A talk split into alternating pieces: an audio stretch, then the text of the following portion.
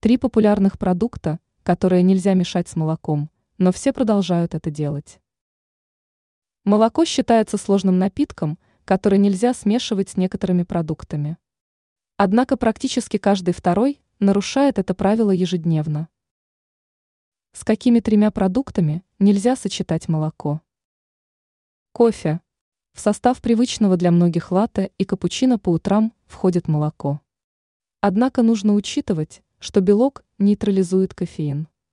Так что по утрам полезными окажутся эспрессо или американо, а напитки, где присутствует молоко, можно употреблять лишь время от времени.